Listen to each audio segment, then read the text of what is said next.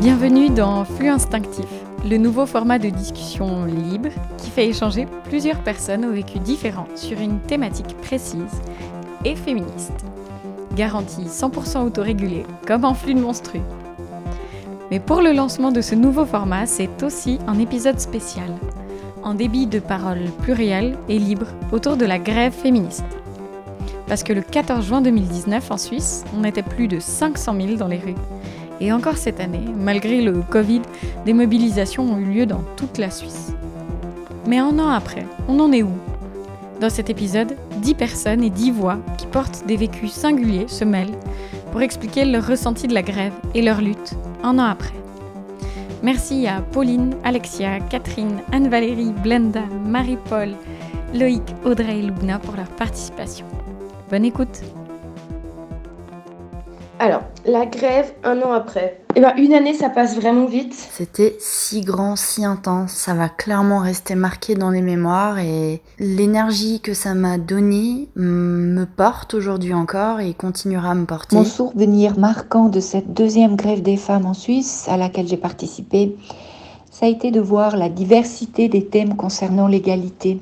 Moi, mon rapport à la grève, déjà, ouais, je pense c'est un rapport assez viscéral dans le sens où j'ai tout de suite, euh, l'année passée, ressenti le besoin de faire quelque chose et aussi de le faire euh, localement, donc de, de, mobiliser en l'occurrence euh, à Bienne. Participer en fait le 14 juin, ben, pas besoin d'expliquer quoi que ce soit, c'était plus le côté waouh, en fait on est beaucoup. Enfin. Ouais, où t'as plus ce poids en fait de devoir expliquer pourquoi c'est important et pourquoi t'es dans la rue et pourquoi c'est nécessaire une grève en fait. Quand il y a eu un peu les, les, slogans ou des, des olés ou des, des cris, eh ben, en fait ça m'a un peu pris au trip des fois. T'es là de waouh, on est, on est tous ensemble, on forme qu'un pour, euh, pour euh, ben, dire nos revendications et faire changer tout ça. Et puis ça donne une monstre énergie et on se rend compte qu'en fait on est vraiment beaucoup à à être féministe dans notre société. Le, le 14 juin 2019, pour moi, ça a été euh, quelque chose de très galvanisant. J'ai l'impression que des sujets qui me tenaient vraiment à cœur euh, arrivaient sur le devant de la scène tout d'un coup. Je, me rappelle du regard des gens, euh, enfin de, de, des échanges de regards avec les gens qui avaient des pancartes aussi. On savait ce qu'on allait faire. Je me rappelle de mon émotion quand la porte-parole de Fleur de Pavé a lu euh, comment euh, les travailleuses du sexe participaient à la grève. Je me rappelle de l'émotion des gens et tout. Je me rappelle de ma pancarte. Et, euh, et en même temps, c'était beaucoup de peur pour moi parce que moi, je suis une personne non binaire, assignée homme à la naissance, avec un passing quand même relativement masculin selon les situations. Et du coup, dans ces espaces-là, j'ai toujours peur de devoir prouver ma légitimité, prouver ma non-binarité, quelque chose de très désagréable. Euh, en même temps, je comprends d'où ça vient, c'est je, vraiment. Du coup, ouais, c'était beaucoup de peur parce que j'avais vraiment pas envie d'être mis dans dans le lot des, des hommes solidaires parce que je suis pas un homme. Il y avait tellement de monde et c'était juste trop beau tout le monde était en violet, une foule énorme, une foule énorme, et puis tu te dis, mais quand il y a des foules énormes comme ça, enfin, comment ça se fait que ça se passe bien? Et puis du coup, j'ai vraiment eu tout à coup un sentiment, comme quand on dit qu'on va mourir et qu'on a toute notre vie qui défile devant les yeux, moi j'ai eu tout à coup toute, toute l'histoire de l'oppression féminine qui m'a défilé devant les yeux. Et vraiment, j'ai eu une espèce de montée. Enfin, j'ai pas vraiment eu le temps d'avoir une montée de, de colère, parce que je me suis dit, oh, mais c'est quand même tellement scandaleux, c'est quand même tellement aberrant, c'est quand même, mais quand on liste toutes les violences qui sont faites aux femmes juste parce qu'elles sont des femmes, les féminicides, les viols, les viols comme armes de guerre, euh, qu'on les rabaisse, bah, qu'on, que les hommes aient toujours besoin de dire ce qu'ils pensent quand tu bricoles devant eux, comme c'est arrivé juste avant, et, etc., etc. Et je me suis dit, mais comment ça se fait c'est un peu bizarre, hein. mais comment ça se fait que ça se passe dans la paix? Comment ça se fait qu'on n'est pas tout cramé? Enfin, vraiment, je me suis dit, je me suis dit, mais c'est Je incroyable. crois que c'est ça qui donne le plus de force au final, c'est de rencontrer des personnes euh, avec des profils très différents et qui portent euh, la même colère, peut-être pas exactement, les... exactement la même colère, qui euh, trouvent des raisons de se mobiliser. Qu'est-ce que ça a provoqué chez toi cette grève? L'an dernier Le matin, quand je me suis levée, c'est peut-être un petit peu bizarre, mais de la gêne d'avoir euh, éventuellement des revendications ou un, ou un ressenti de, de personnes discriminées. Et je me suis dit que dans les milieux que je fréquente, euh, j'allais peut-être être la seule, en fait, à arborer ce genre de, de revendications. Du coup, j'avais un peu peur. J'étais à une journée de cours ce jour-là et quand j'ai vu que, euh, en fait, non, j'étais pas du tout la seule, euh, ça m'a énormément soulagée, en fait. Et euh, de reconnaître, en fait, que, et de savoir que d'autres personnes, en fait, pouvaient vivre les mêmes expériences au sens large, c'était assez rassurant. Et le jour même Parce qu'après, t'es allé à la grève? Oui, alors euh, en fait, j'avais euh, ma, journée de cours qui était une journée de cours euh, sous ordre de marche parce que j'ai fait mon service militaire. Et, et ensuite, après, j'ai pris le train. Je suis allée directement à Fribourg pour le défilé de la grève en fait. Et t'as ressenti quoi? Ben, D'un côté, j'étais soulagée. De l'autre, très contente, en fait, de, de voir que ça bougeait, de voir que finalement, ben, on n'est pas, on n'était pas les seuls à trouver qu'il y avait des choses qui étaient encore pas normales aujourd'hui, et aussi euh, l'espoir que, pas forcément l'espoir que, que ça fasse avancer les choses de manière immédiate, parce que, enfin, je pense que on aurait pu mettre- se mettre le doigt dans l'œil jusqu'au coude, mais que, que les gens prennent conscience que ça existe en fait, euh, toujours les, enfin que les discriminations existent D'un point de vue professionnel, j'ai remarqué que l'entreprise commençait à communiquer euh, à l'interne par des emails, par le biais de, de leur département, euh, je crois que ça s'appelle euh, Diversity and Inclusion. Ils ont envoyé des emails incentivant le personnel à participer à la grève des femmes, oui aussi à, embrasser en fait les revendications. Mais tout ça pour découvrir que après, pour moi, c'était du du feminist washing, comme ils le font chaque année en juin avec avec le, les Pride, où euh, ils envoient des emails, des banderoles, euh, des slogans d'inclusivité, de soutien, et au final, euh, voilà, ça va pas plus loin forcément. Ma génération, je fais partie de la queue de la comète Baby Boomer, a profité des acquis de nos mères.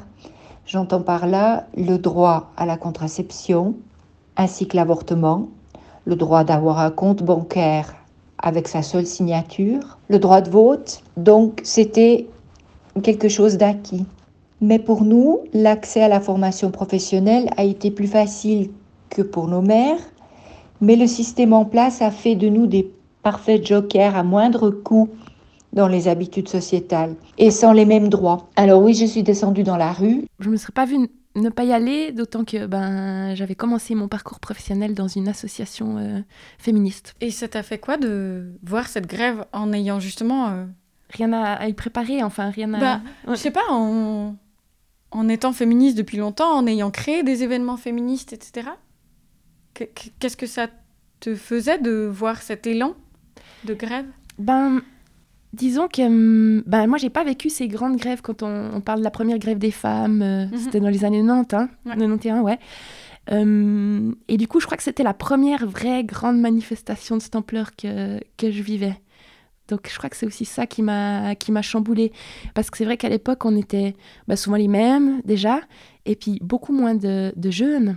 Par contre, je me suis dit, ah ouais, euh, c'est un, palier qu'on doit de nouveau euh, monter, parce que, euh, ben, ça va, on peut pas dire qu'on n'a pas besoin du féminisme moderne, comme disent plein de gens, parce que du coup, nos grand-mères, elles ont déjà fait tout le boulot, et puis qu'en fait, maintenant, on a quasi les mêmes droits. Non, c'est pas vrai. Mais du coup, c'est peut-être un peu comme par escalier qu'il faut que ça se passe. Et là, j'ai l'impression qu'on était au début du nouvel escalier. Donc, en gros, une grosse montée à faire. Et qu'en fait, ça allait pas faire toute la différence, mais qu'il fallait jamais s'arrêter, chaque 14 juin le faire, et puis peut-être, puis chaque 14 du il y a, y, a, des collectifs qui ont fait ça chaque 14 du mois de remémorer quelque chose, et c'était super. Il y a eu euh, une conférence euh, au Nouveau Monde où j'ai participé, et puis en fait, euh, c'était des, des personnes qui avaient participé à la grève de 1991, je crois, qui racontaient leur journée. Je me souviens plus des noms exacts, donc je vais pas les dire pour pas massacrer. Mais du coup, de les voir, en fait, en 2019, le 14 juin, à nouveau, de les voir juste à côté, de se dire, hé, hey, mais je t'ai entendu il y a quelques mois, là, euh, je, je t'ai vu, puis là, t'es à côté. Bah, c'était, euh, c'était assez dingue. Mhm. Voilà. Et en même temps, moi, à chaque fois, je me dis, mais c'est ouf. Enfin, moi, ça m'aurait rendu... Enfin, ça me rendrait folle si dans 20 ans, on me dit, refais la même chose. Mais là, je pense, je pète en boulard, quoi. Stop, j'espère, mais j'espère tellement que, que ça va bouger. Enfin, bref. Et ça m'amène à ma deuxième question qui est, et maintenant, un an après, presque, Mhm. comment tu te sens? Alors, euh, c'est assez particulier parce que, en fait, je, je, je sens pas grand-chose cette année. Pas à cause de la grève, mais pas par rapport à tout ce qui se passe en ce moment. Et euh, donc, pour ceux qui savent pas, je suis une jeune femme noire. Et en ce moment, il y a plein de, de, de, de, de mouvements sociaux, en fait, autour euh, de, des violences poli policières et puis de, du rapport euh, entre la police et puis le, les corps noirs. En tout cas, les personnes racisées. Et du coup, je dois avouer que ça fait des semaines que je suis dans ce tourbillon-là. Et j'ai pas réalisé, en fait, qu'on arrivait au 14 juin. Donc, euh, j'ai pas eu le temps de... Processer. Ouais, de processer, de me dire, hé, hey, mais en fait, euh, c'est bientôt. Enfin, je sais que c'est bientôt, mais mon cerveau, il n'arrive pas encore à, à mettre les deux en lien. Enfin, les, ouais, les deux choses en lien. Du coup, en fait, je me réjouis de participer dimanche. Je me dis que peut-être là, je vais, je vais reprendre le temps pour me, me remettre dans le bain, puis voir, en fait, où en sont les autres, qu'est-ce qu'elles font, est-ce qu'elles sont encore motivées, est-ce que... Ouais. L'après-grève. Pour les droits des LGBT, Là, récemment, il y a quand même eu quelques bonnes nouvelles, notamment la ville de Bienne qui veut euh, miser sur l'éducation et même faire un manuel euh, pour l'administration euh, au sujet des personnes trans. Donc ça, c'est trop bien. Euh, reste à voir comment ce sera concrétisé. Et puis ça, ça a été possible grâce à un collectif euh, Queer Bienne, enfin Queer Bienne et Crazy Hearts, deux collectifs LGBT. Donc là, on s'éloigne un petit peu du sujet euh, de la grève, mais disons que il y a quand même, euh, ça bouge un peu quoi par rapport à, aux mobilisations Black Lives Matter et puis le fait qu'il y a des nouveaux collectifs. Euh, en tout cas, à Bienne, il y a un nouveau collectif afroféministe qui s'appelle Kabak. Et euh, c'est trop cool. Il y a cette dimension régionale aussi ou locale qui est assez important. Des fois, c'est difficile de voir le sens de se mobiliser dans une petite ville où, et d'avoir peu de moyens pour le faire et de voir euh, qu'à Lausanne ou à Genève, c'est des dizaines de milliers de personnes euh, qui répondent aux appels. Et puis, bon, déjà, je trouve qu'il y a une chouette solidarité entre les collectifs. Mais ouais, pour moi, ça fait vraiment sens de faire quelque chose là où j'habite parce que c'est là où je vis et je contribue en partie aussi à la perpétuation d'un système qui est injuste. C'est ici que je veux agir pour que ça change. C'est pas en discutant avec les convaincus qu'on va vraiment changer les choses. Euh, et finalement, moi, je sais que j'ai pu avoir des, discussions euh, au sujet des discriminations au sens très très large, donc euh, ça touche au sexisme, au racisme, au validisme, à la transphobie, etc. Et, euh, et puis oui, euh, parfois, ça m'est arrivé d'être euh, heurtée dans, dans, mon privilège. Je sais pas si tu vois ce que je veux dire. Et que euh, ça m'est arrivé aussi d'opposer des arguments plus que limites, en fait. Euh, et, mais finalement, ça m'a fait réfléchir. Et puis j'ai pu changer euh, de point de vue sur certaines choses. Euh, moi, même dans mon propre comportement, j'ai, mais ça c'est un peu euh, tout le temps en mouvement, un peu essayer de changer des trucs, justement, bah, des choses qui sont très installées, parce que je suis une femme et féministe, mais il y a encore des réflexes que j'ai dont je me sens, dont je me rends même pas compte. Bah, quand par exemple à ma coloc un homme faisait la vaisselle, je crois que je le remerciais trois fois plus que quand c'était une, une des filles. Typique. Et j'ai toujours eu super honte de ça. Et puis, c'est hyper difficile de se défaire de ça, mais, mais il faut réussir, quoi. Mais parce qu'on a grandi aussi dans un système qui dit Ah que qu'on doit filer une médaille à Ouais. tout mec euh, blanc qui Fais une tâche ménagère. ouais ou juste qui est un être humain euh, valable quoi. Enfin, Mhm. en fait, c'est juste ça qui est un être humain valable et puis qui fait sa part du taf. Exactement. Ouais, exactement. Et puis moi, là, même maintenant, c'était il y a plus d'un an que je m'étais fait cette réflexion sur la vaisselle. Et là, je sens même maintenant encore que par rapport aux tâches ménagères, j'ai un truc. C'est long. Et puis, en tout cas, moi, je culpabilise pas du tout. Hein. Je me dis pas, ah, je suis complètement con et tout ça. Non, non, je suis bien consciente que c'est des injonctions et puis des systèmes qui étaient installés bien avant que je naisse. Et en fait, je suis née là-dedans. On peut toujours changer. On peut toujours changer le système de notre cerveau un peu. Euh, parce que le système autour de nous, euh, l'environnement et tout ça, le système politique, bon, on peut. Mais euh, c'est à l'intérieur de nous euh, que ça se passe en tout premier. Et puis du coup, ça, ça, ça peut être changé. Se Et- reprogrammer en fait. Exactement. Ben, quand tu apprends quelque chose, ça crée un réseau neuronal dans ton cerveau et c'est défaisable, en gros. Et je trouvais ça trop fou parce que je me suis dit, ah, mais c'est une infinité de possibilités de, de changer des systèmes dans lesquels on est et dans lesquels on n'a pas envie d'être, en fait. Après, il faut, il faut mettre le doigt sur ces systèmes et, et ensuite euh, choisir un peu la- l'autre direction que tu as envie de prendre. Donc c'est tout un travail. Mais c'est super. Un an après, quel regard tu poses sur tout ça? Bah, je pense qu'il faut ne pas s'arrêter et continuer. C'est vrai que maintenant, moi, je suis moins militante sur ce point-là. Je milite pour d'autres choses, hein, pour la participation dans l'espace public, la citoyenneté, des choses comme ça. Et puis, bien sûr, le féminisme, il, il fait partie de- des racines euh, de tout ça, ça c'est certain. En fait, aussi avec euh, toutes ces mobilisations du climat ou tout ce qui se passe maintenant euh, autour du racisme, eh ben, il y a, il me semble, un, un terreau pour reprendre toutes ces discussions euh, depuis la base et puis pourquoi pas réimaginer euh, un nouveau système ou approcher les questions différemment.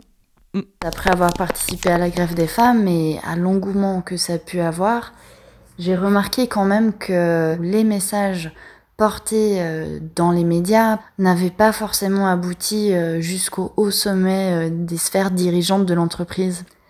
Et en septembre 2019, on a une réunion, on se trouve environ une bonne dizaine dans la salle. Et lors de cette réunion, en fait, on a le Big Boss qui, en parlant de l'organisation des ressources humaines, nous indique, euh, sous un air un peu euh, de blague, que pour lui, ça tomberait vachement mal que en 2020, euh, ses collaboratrices tombent enceintes.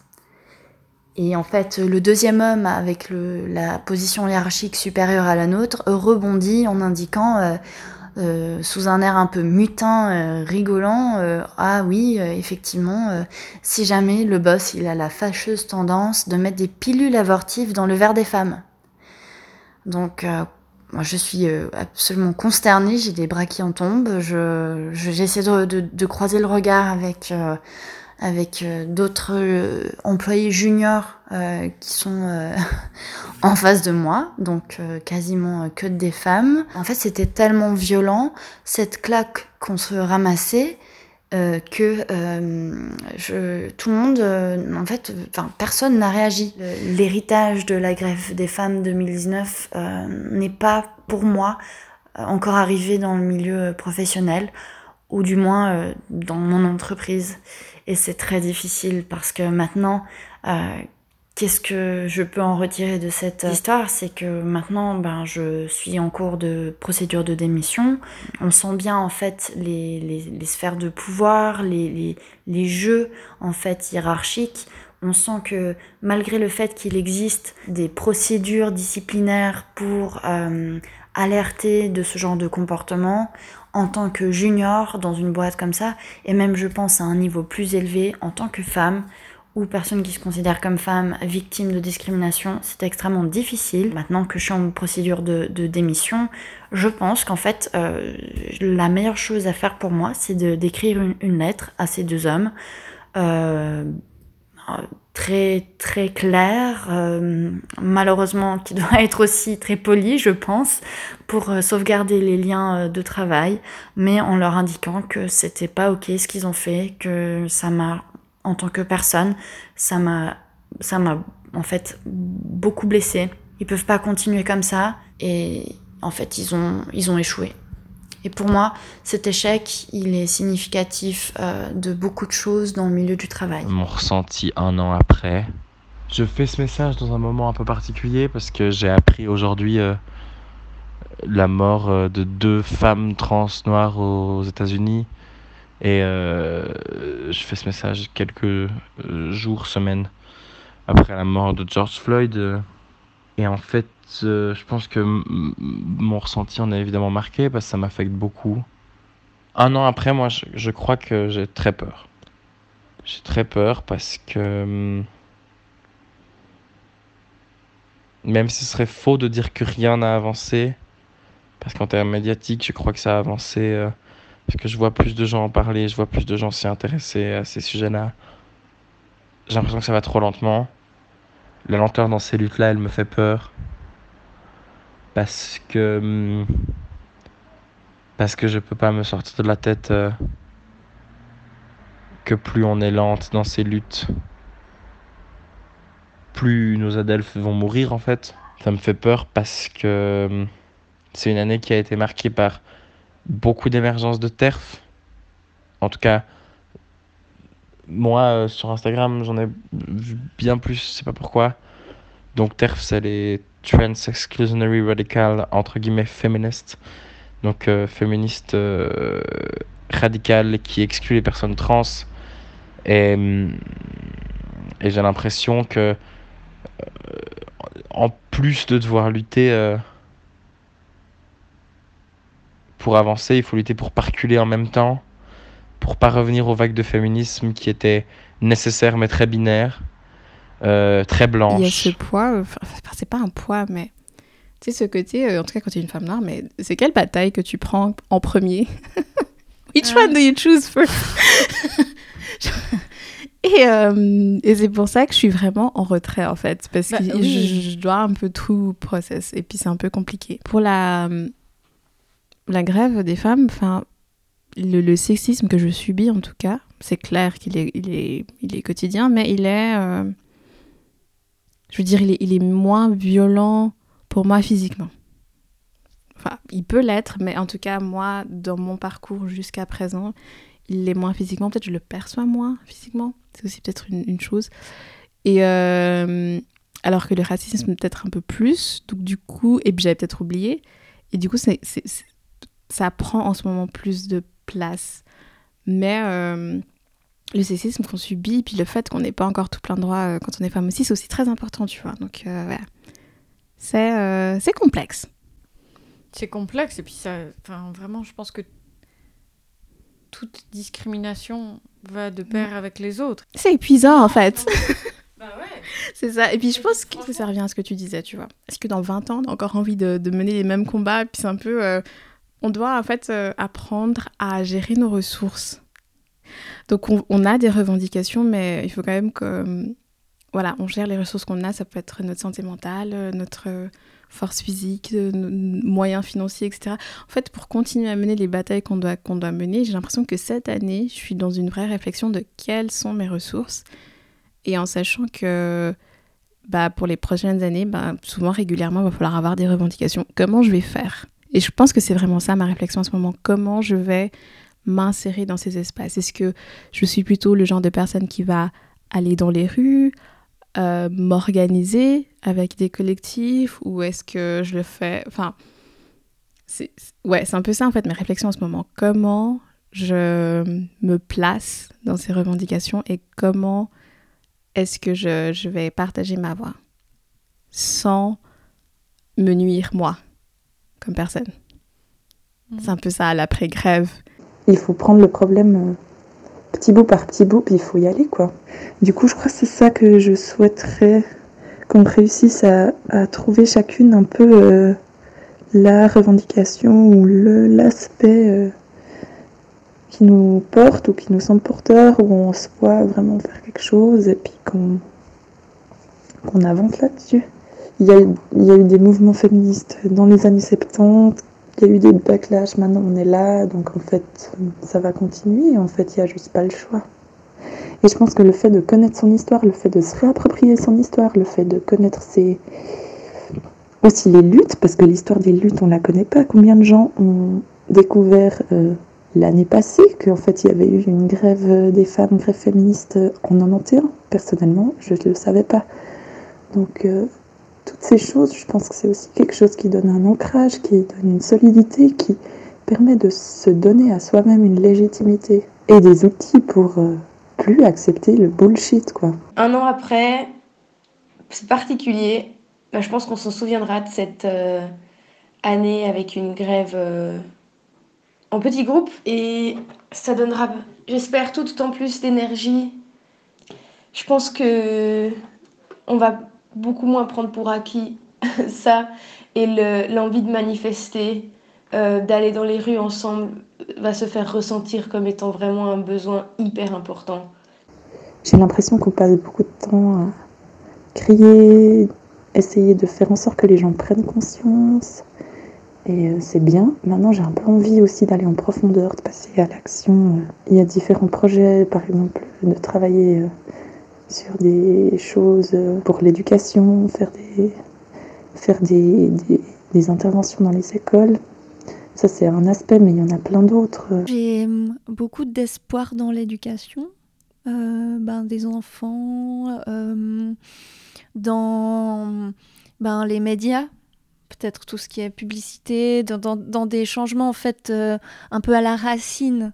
Et c'est pour ça que ben, voilà, dans, dans les écoles, euh, j'espère vraiment que il y ait de plus en plus de sensibilisation. Euh, J'aimerais que de manière générale, on puisse arriver à un système euh, social, sociétal, euh, plus organique, avec euh, plus de transdisciplinarité, transdiscipline, trans truc quoi. En fait, qu'il qu y ait plus voilà d'organicité avec ça. Et concrètement, moi j'imagine encore des grèves, encore des combats, mais toujours avec cette couleur. euh, Quand je pense à la grève des femmes, je pense vraiment à une espèce de mélange de violet et d'orange et de, jaune un peu lumineux. Pour moi, ça a vraiment une couleur lumineuse, quoi, comme souvenir. Et puis, euh, c'est comme ça que je le vois, quoi. J'imagine, justement, par rapport à cette espèce de, questionnement sur la violence euh, absente de ce combat. Après, c'est pas tout à fait vrai. hein. Puis peut-être qu'elle est nécessaire parfois aussi, la violence. Ouais, là, des fois, je me dis, des fois, enfin, ouais, bah ouais. Non, mais attends. Moi, j'en- moi, justement j'en- moi, j'en arrive là ces temps. C'est Ah, que mais je oui. me dis que, en fait, en fait, qu'est-ce qu'il faut pour être vraiment écouté? Parce qu'apparemment, Ah. se faire tuer ou du moins avoir beaucoup plus de chances de l'être, Mhm. ça suffit pas. Ça suffit en pas. fait, Mhm. Bah, ça faisait partie de ma réflexion de me dire, mais peut-être des fois qu'on devrait, en fait. C'est ça. Et en fait, euh, bah, moi je le vois, mais je le vois quand même, genre sans violence, mais toujours. euh, C'est Isabelle qui dit des fois, ben, si le monde tel qu'il est euh, te convient pas, et ben euh, crée ton monde et puis fais-le grandir et puis il finira par faire de l'ombre à l'autre. Et du coup, c'est un peu comme ça que je vois le, le monde des, des luttes contre les oppressions, que ce soit euh, contre les femmes, euh, raciales, euh, transphobes et tout ça. Du coup, comme un espèce de monde qui est en train de grandir, qui va peut-être finir par faire de l'ombre au patriarcat. Voilà. Moi, mon, euh, mon ressenti après ça, c'est quand même que j'ai quand même l'impression que la lutte euh, s'intersectionnalise un peu, euh, mais, mais, mais pas assez, pas assez vite. Et, et j'ai, en fait, j'ai envie très farouchement que ça s'intersectionnalise beaucoup plus. J'ai besoin, et je pense qu'on a besoin de voir des personnes noires, des personnes trans, qu'on a besoin de voir euh, des personnes qui sont en situation de handicap, qu'on a besoin de sortir euh, du féminisme qui a été nécessaire, hein, je le répète vraiment, je crache pas sur l'histoire du féminisme, mais parce que je, je pense qu'elle est importante, cette histoire, c'est important de la connaître, mais je pense que il y a eu un relan de féminisme blanc cis en fait, euh, et, et Il y moi a de ça, me- l'espoir, ouais, ça me euh, stresse. euh. ça c'est clair. Et, et en fait, je suis très contente aussi de voir toutes ces personnes qui sont, qui sont tellement motivées. Je sais pas, j'ai l'impression qu'il y a une génération de, de, de jeunes là derrière nous qui sont incroyables et puis euh, et qui ont cette force et cette énergie. Puis, puis, puis moi, ça me rassure en fait. Mais ça veut dire aussi qu'il y a des relèves et Oui. des relais pour quand, pour quand t'es down, Mhm. pour quand on est down, pour quand on n'en peut plus de ce monde, en fait. Ça donne de la force. Juste de savoir qu'il y a qu'on est plein. Ouais.